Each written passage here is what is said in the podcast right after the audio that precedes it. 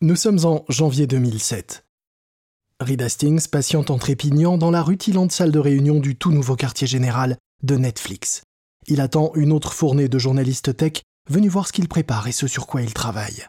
En ce moment, Reed Hastings est un peu la personnalité qui compte dans la Silicon Valley. S'il raconte à un journaliste qu'il travaille sur quelque chose de nouveau, il peut être sûr que tous ses confrères rappliqueront pour essayer d'en savoir plus. Les portes s'ouvrent et un journaliste dans la trentaine en jean noir et col roulé fait son entrée dans la pièce. Bonjour, installez-vous. Salut Reed. Alors, quoi de neuf? Asseyez-vous, j'ai quelque chose qui va vraiment vous laisser sans voix. Et voici notre appli de streaming. On l'a baptisé Watch Instantly. Tout ce que vous avez à faire, c'est de la télécharger sur votre ordi et de choisir le film. L'app se lance sans latence. Hastings choisit un film dans une liste de titres, il clique sur Play et voilà. Le film démarre immédiatement. La démonstration n'aura duré que 20 secondes. Du streaming HD en instantané, pas besoin d'attendre ou de télécharger quoi que ce soit. hein. Oh, c'est incroyable. Euh, et donc, c'est disponible uniquement sur ordinateur, c'est ça? Pour l'instant, euh, oui. Ah, Mais en ce moment, la tendance, c'est les home cinéma et les très grosses télés. Qui va regarder des films sur un ordinateur portable? Et d'ailleurs, votre portable, lui, là, il est relié à une connexion au débit, non? Parce que, je veux dire, euh, tout le monde n'a pas le haut débit. Eh bien, de plus en plus de jeunes consomment déjà du divertissement sur leur ordinateur, et le Wi-Fi au débit va se généraliser partout. Reed, c'est vraiment super, mais euh, comment est-ce que cette app est censée concurrencer le pay-per-view par câble? Je veux dire, vous avez quoi? Une centaine de titres dans le catalogue Euh, Attendez, laissez-moi scroller un peu. Il y a quoi? Il y a. Oh, c'est pas pour être méchant, mais franchement, c'est pas vraiment des films super récents ni super excitants. C'est dur. Mais ça résume plutôt bien ce nouveau service de Netflix. Une bonne idée, mais trop peu de contenu, dont une majeure partie composée de vieux titres et de productions oubliables. Bon, merci beaucoup, Reed, de m'avoir reçu et bonne chance hein, pour votre appli. Alors que le journaliste vient de quitter la pièce, Hastings se gratte la tête l'air ennuyé. Et merde, pense-t-il. La remarque était pertinente. Comment convaincre les gens de consommer du streaming sur leur ordinateur plutôt que de regarder des DVD ou de louer des films? Plus important encore, il lui faut proposer de grosses productions, même des films pas terribles, pour espérer séduire. Et tout ça, Hastings doit le réaliser avant que les studios se rendent compte de la menace que représente l'empire qu'il a déjà bâti derrière leur dos. Si Reed Hastings réussit sa manœuvre, Netflix survivra. Mais s'il échoue, les studios le réduiront en pièces.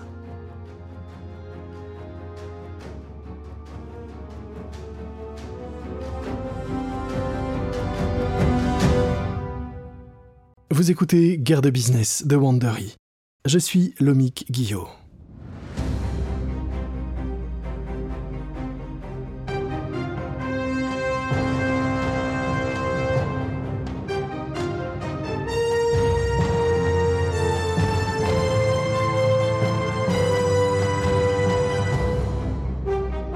Dans le dernier épisode, Netflix a mis Blockbuster à terre avec ses algorithmes de collecte de données capables d'anticiper ce que les abonnés veulent regarder avant même qu'ils en aient l'idée. À présent, Reed Hastings s'apprête à présenter aux consommateurs une technologie encore inconnue du grand public, mais qui va très bientôt devenir très populaire, le streaming. En 2004, Hastings a demandé à ses ingénieurs de créer un service de lecture vidéo intuitif qui permettrait aux utilisateurs de pouvoir streamer du contenu directement sur leur télé. Aujourd'hui, ce service est prêt, mais il lui manque le contenu qui attirera les foules.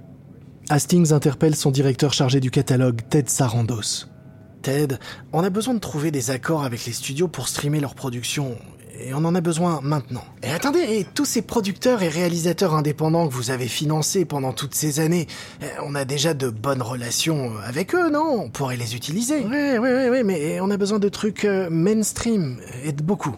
Reed, je pense pas que les grands studios croient en l'avenir du streaming, en fait.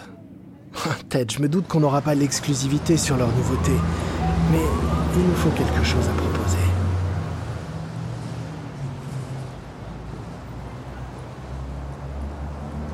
Nous sommes en 2008 à Columbus Circle, en plein New York. Ted Sarandos et Reed Hastings arrivent face au tout nouvel immeuble de Time Warner.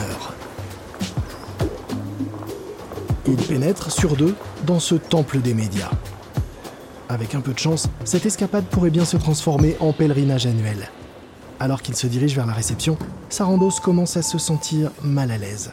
Reed, je vais être honnête, mais je le sens vraiment pas. En réalité, on peut comprendre la fébrilité de Sarandos. Car qu'est-ce qu'ils ont à proposer, eux? Un peu d'argent? Un pourboire presque pour Warner en échange de contenu. Surtout qu'ils vont rencontrer le Big Boss, le puissant et intelligent directeur et PDG de Time Warner, Jeff Boukes. Mais prenons juste un instant pour voir à quel point, à cette époque, Jeff Boukes est effectivement big et puissant. L'Empire Warner comprend alors les studios Warner Bros., New Line Cinema et Turner Broadcasting. Il y a aussi les franchises de Batman, Superman, Harry Potter, Le Seigneur des Anneaux, Casablanca, ainsi que des films oscarisés tels que Million Dollar Baby et Driving Miss Daisy.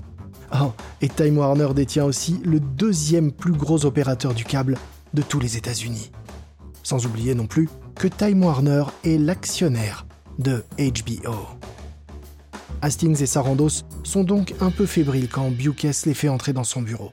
Lui, il est méfiant. Hastings commence par lui faire la démonstration de leur toute nouvelle plateforme de streaming. Bukes écoute attentivement le pitch commercial que lui sert Sarandos. En fait, nous vous proposons de vous payer pour exploiter vos classiques, les films et les séries qui ne rapportent de toute façon plus rien à Time Warner dans les circuits classiques. Tandis que Sarandos poursuit ses explications, Bouquet semble s'ennuyer. On dirait même qu'il est contrarié. Messieurs, je vais devoir couper court tout de suite. Honnêtement, vous n'aurez pas la programmation de HBO, ni même aucun de nos contenus premium. Jamais. Non, ces contenus sont bien, bien trop précieux. Monsieur Bouquet, s'il vous plaît, écoutez, nous ne vous paierons pas en pourcentage sur les revenus générés par les films, non, on propose de vous verser directement une somme à six chiffres dès maintenant, et comme ça c'est nous chez Netflix qui prenons tous les risques, pas vous. La réponse reste non. Et qu'en est-il des séries HBO ah, Pas tant que je serai à la tête de cette entreprise. C'est compréhensible. Boukes veut protéger le contenu de HBO. Il a joué gros dix ans plus tôt en pariant sur une programmation originale pour HBO ce qui fut à l'origine de son succès, avec des productions cultes comme Les Sopranos ou Sex and the City. De plus, HBO fonctionne par abonnement exactement comme Netflix. Surtout, Boukes se rend compte que Netflix essaye en réalité de marcher dans les traces de HBO. Ça commence par grappiller des abonnés avec du contenu abordable en grande quantité, et puis ça finit par proposer du contenu exclusif, des films oscarisés et des séries. Il sait que Netflix, avec cette nouvelle technologie de streaming, aura besoin de plus de contenu de qualité pour survivre, mais il se dit qu'il serait fou d'être celui qui leur fournirait ce contenu. Après s'être fait conduit par Bouquet, Hastings et Sarandos font un constat amer. Ils vont devoir s'accrocher et verrouiller chaque deal qui passe à leur portée s'ils veulent espérer rester dans la course au streaming. Reed Hastings met donc la pression à ses équipes. L'appli de streaming Netflix doit impérativement être déployée sur tous les équipements de lecture vidéo dotés de connexions possibles. Lecteur DVD, console de jeu ou smartphone. Si c'est connecté, si ça lit des vidéos, on doit y être. On doit être partout, sur tous ces équipements. À ce moment-là, l'idée que les gens pourraient avoir envie de regarder un film entier sur leurs petits écrans de téléphone semble pourtant complètement lunaire. Mais Reed Hastings est lancé. Pour lui, c'est ça le futur. Netflix vient de lancer Watch Instantly, mais déjà des critiques se font entendre et se demandent où est passé le contenu? Watch Instantly est lancé en 2007 avec seulement un millier de titres, représentant timidement un pourcentage du catalogue DVD de Netflix de l'époque. Mais Sarandos et son équipe travaillent jour et nuit, si bien qu'à la fin de l'année, ce nombre de films passe à 10 000 titres. Cependant, leurs efforts pour obtenir de nouveaux films tombent tous à l'eau, les abonnés Netflix qui utilisent le service de location de DVD sont assurés d'avoir accès aux meilleurs films et aux dernières sorties un jour ou deux après les avoir commandés. Mais lorsqu'ils essayent le service de streaming, eh bien, disons simplement que la sélection laisse un peu à désirer. Les titres proposés ne sont ni les meilleurs, ni les plus récents. Et les utilisateurs de Netflix ne cachent pas leur mécontentement sur Internet. En cliquant sur les nouveautés, j'ai eu le choix entre Precious, Le chasseur de primes, Centurion, Avalon High et Faites le mur. Ouais, super choix. Mais Reed Hastings ne prête pas vraiment attention à ses commentaires, car au moins cela montre une chose, ses abonnés ont essayé l'appli. Mais vous connaissez l'adage, le contenu est roi. Sauf que, dans la vie parfois, il s'avère que non. Parfois, un ingénieux algorithme chamboule les habitudes des consommateurs. Car, voyez-vous, ici ce n'est pas seulement les abonnés qui regardent Netflix, non. Netflix regarde aussi ses abonnés. Et ça, ça change tout. L'algorithme prend en compte ce que les gens recherchent comme film. Combien de temps est-ce qu'ils regardent ce film Et tout cela même s'ils affirment ne pas l'avoir aimé. L'interface de streaming détecte à quelle fréquence l'utilisateur appuie sur avance rapide, regarde ou re-regarde une scène, ou encore quels acteurs plaisent à quel abonné, voire même à quel type d'abonné. Avec ces informations, Netflix développe un profil comportemental complexe pour chacun de ses abonnés, ce qui permet de créer des micro-audiences pour chaque film. Et un jour, ces informations se révéleront être une véritable mine d'or pour l'entreprise. Mi-2008, Reed Hastings et son équipe ont réussi à développer leur app de streaming sur plus d'une douzaine d'appareils, incluant la Xbox de Microsoft. La Wii de Nintendo et la PlayStation de Sony suivront deux ans plus tard. Ils ont même réussi à faire en sorte que leur app soit installée par défaut sur tous les lecteurs de Blu-ray. Les abonnements commencent à arriver. Mais quelque chose de plus gros est sur le point de se produire. C'est quoi cette merde? Mais, qu'est-ce qui se passe ici? Tout d'un coup, on a commencé à entendre comme un grand cri. L'Indice Dungeons vient de s'écrouler de plus de 900 points. La peur s'empare des marchés et se répand à vitesse grand V.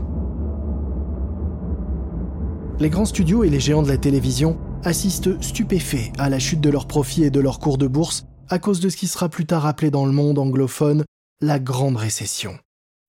Alors que la crise s'empare du pays, les entreprises se mettent désespérément en quête de cash, les grands studios y compris. Et au beau milieu de cette tourmente se tient Reed Hastings et Netflix. Cette fois-ci, lorsque Ted Sarandos se présente à la porte des studios du cash plein les mains, eh bien, disons que les négociations deviennent tout de suite bien plus faciles. Les contrats commencent à s'accumuler, ce qui veut dire plus de nouveautés et plus de qualité. L'économie mondiale a beau être en chute libre, Netflix voit ses profits augmenter. D'ailleurs, le plus gros coup de Sarandos arrive fin 2008. Même si les contrats sont alors de plus en plus faciles à conclure, Sarandos ne parvient toujours pas à mettre la main sur les tout derniers blockbusters, les succès d'Hollywood. Ces titres, extrêmement populaires, ont déjà été sécurisés il y a quelque temps via des accords exclusifs avec des opérateurs du câble comme HBO, Showtime et Stars Entertainment. Sarandos est parfaitement au courant de la position de HBO, grâce à leur dernier entretien avec Jeff Bookcase. Mais Sarandos s'est trouvé un autre partenaire, plus arrangeant que Warner, une petite chaîne premium nommée Stars. En effet, Sarandos vient de convaincre la direction de Stars de lui céder les droits d'exploitation digitaux de leur catalogue pour la somme dérisoire de 25 millions de dollars par an. Le cash est roi, après tout. Avec cela, Netflix se retrouve avec les poches pleines de grosses productions Sony et Disney, des films prêts à être streamés. Spider-Man 3, Pirates des Caraïbes et Ratatouille de Pixar. Voilà le beau butin du braquage que vient de réaliser Netflix. À présent, Netflix est en mesure de proposer les mêmes films que les chaînes payantes, mais pour beaucoup moins cher. De son côté, le PDG de Stars Entertainment, Bill Meyers, est lui aussi satisfait de son accord avec Netflix. Netflix, grâce à son esprit innovant, est devenu le leader en matière de vidéo à domicile, et nous sommes très heureux de pouvoir mettre à disposition de leurs abonnés notre unique et très qualitative sélection de films. Évidemment qu'il est satisfait. Il vient de décrocher une assurance de 25 millions de dollars, et tout comme le reste d'Hollywood, Myers ne voit pas Netflix comme une menace. Non, il pense alors simplement que c'est une relation mutuellement profitable. Mais quelqu'un d'autre se tient en embuscade, quelqu'un qui souhaiterait bien utiliser Netflix pour assurer sa propre réussite. Un roi de la tech à propos de qui on a l'habitude de dire qu'il pense différemment. Think different. Un jour de fin 2009, Reed Hastings, le PDG de Netflix, entre en trompe dans les locaux où travaille son équipe d'ingénieurs. Il tient une feuille à la main. Eh les gars, écoutez ça Je viens de recevoir un email de Steve. Steve qui? Euh, Steve Jobs. Il veut savoir si ça nous intéresserait d'avoir Netflix installé par défaut sur le tout nouvel appareil Apple. Oh patron, c'est super, mais on est déjà sous pression pour assurer le maintien des versions actuelles, alors... Euh. Mauvaise réponse, non, je m'en tape qu'on doive bousculer notre emploi du temps, non, non, non, non, on y va Car Hastings se doute que le lancement de l'iPad va être comme tous les lancements d'Apple, un succès. Dès que les possesseurs d'iPad testent le streaming sur leur tablette, ils en deviennent totalement accros. Netflix va enfin être récompensé de toutes ces années de recherche et de développement autour de son appli de streaming. Netflix devient la référence en matière de streaming, domaine dans lequel son appli est toute puissante. Il y aura un avant et un après.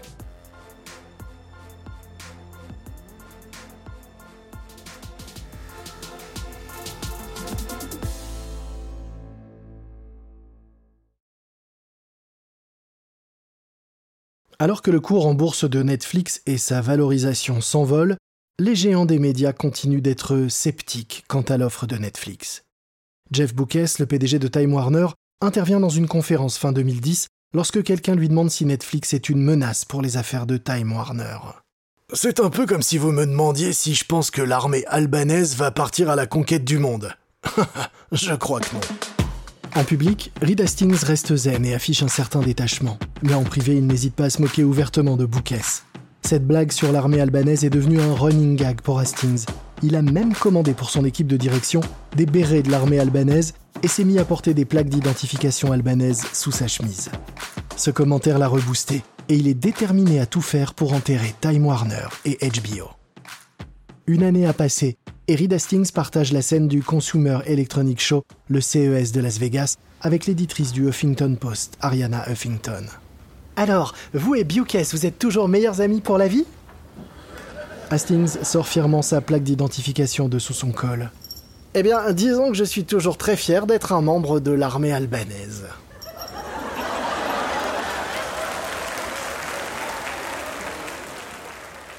Nous sommes fin 2010 et Hastings a de quoi se vanter.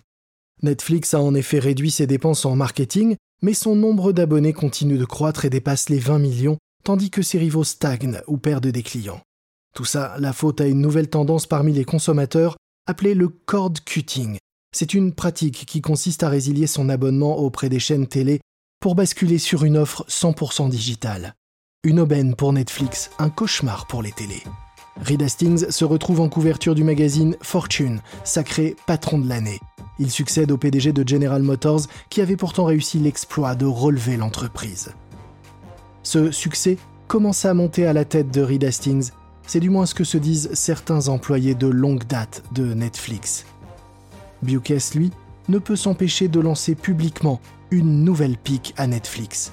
À l'occasion d'une conférence à New York, il profite de son discours pour lancer un avertissement à ses pairs qu'ils protègent leur contenu ou au moins s'assurent d'obtenir de meilleurs deals. Qui irait s'abonner à Stars alors qu'on peut avoir accès au même contenu pour trois fois rien? Une fois que Netflix vous a siphonné, comment est-ce que vous voulez espérer survivre? Peu de temps après, alors que l'armée de Netflix porte toujours ses bérets albanais, le PDG de Time Warner réitère ses attaques. Lors d'une interview sur la chaîne CNBC, Jeff Boukes s'amuse à lancer de nouvelles piques à son nouveau rival. Moi je dirais que Netflix est comme un petit chimpanzé de 90 kilos. Pas franchement un gorille de 350 kilos. Mais cette fois-ci, Hastings prend l'insulte avec calme. C'est comme si chaque nouvel abonné gagné renforçait un peu plus sa confiance en lui. Une confiance en lui déjà grande, et comme si cela l'éloignait un peu plus des critiques, mais aussi de ses proches. Pendant les deux années qui suivent, Hastings se débarrasse en effet progressivement de toute son équipe de direction qu'il avait pourtant épaulée à travers la lutte acharnée contre Blockbuster et les débuts du streaming. Hastings remplace une équipe aguerrie qui s'était pliée en quatre pour satisfaire ses moindres caprices, mais trop contestataire à son goût, par une équipe inexpérimentée mais docile. Puis, il se met à faire quelque chose d'encore plus hasardeux. Oui, il se met à ignorer ses clients. Fin 2011, Hastings commence à facturer le streaming sous prétexte que Netflix proposera désormais son service de location de DVD par courrier via une autre entreprise, Quickster. Cela va se révéler être une monumentale erreur. Avec ce nouveau système, si un client veut utiliser à la fois la location par courrier et le streaming, alors Netflix le facturera jusqu'à 60% en plus. Le tout en pleine période de récession. Netflix annonce assurer désormais son service de location vidéo par à travers Quickster, mais déjà les critiques se font entendre et le cours de l'action est en chute libre. Serait-ce le pire lancement depuis le New Coke? C'est la débandade. Environ 800 000 abonnés résilient leur offre le même trimestre. Et ceux qui restent inondent les réseaux sociaux de leurs plaintes et de leurs critiques. Le dimanche qui suit cette annonce, Hastings convoque son équipe de relations publiques dans son QG de Los Gatos. En arrivant, Sniff Swayze, le dernier membre de l'équipe originelle encore en poste, trouve un Hastings hagard et complètement éparpillé. Swayze essaye de convaincre Hastings de revenir sur sa décision de facturer les deux services, mais Hastings a un autre plan en tête pour redresser la barre. Je vais devoir présenter mes excuses aux abonnés, et je veux que ça ait l'air vraiment authentique. On uploadera la vidéo sur YouTube ce soir. Reed, je pense pas que tu as l'air suffisamment convaincant derrière cette table de jardin habillée avec euh, ce jean et ce simple t-shirt. On dirait que tu rentres tout juste de la plage. Oh Steve, non, je veux que ça ait l'air naturel. Ok, ok, je comprends, mais est-ce qu'on peut pas au moins faire ça avec une vraie équipe de réalisation et un tout petit peu de répétition avant? Non, non, non, non, non, pas de répète, je parlerai avec le cœur. On le fait en une prise. La vidéo fut un supplice à regarder.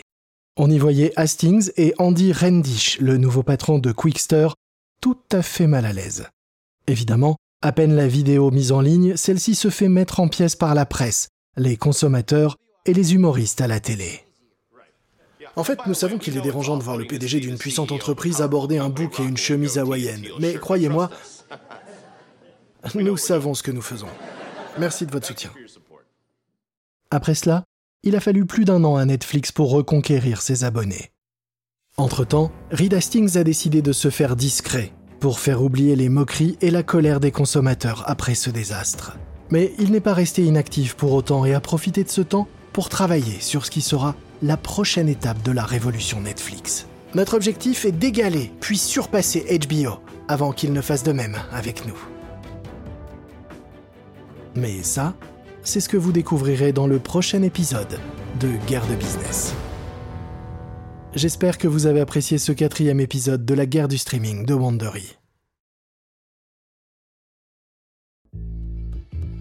Une remarque à propos des dialogues entendus dans cet épisode, comme nous ne pouvons pas savoir bien sûr ce qui s'est dit entre les personnages, il s'agit de reconstitution.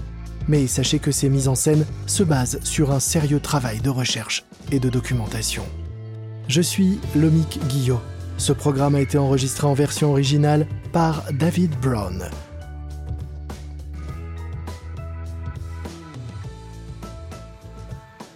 Jenna Keating est l'auteur de cet épisode. Notre productrice et rédactrice en chef est Karen Lowe. Montage et production sonore Jenny Lower Beckman. Sound design par Jeff Schmidt et Bay Area Sound. Coordination de production Emily Kunkel. Nos producteurs exécutifs sont Jessica Radburn et Marshall Lewy, créés par Hernan Lopez pour Wandery.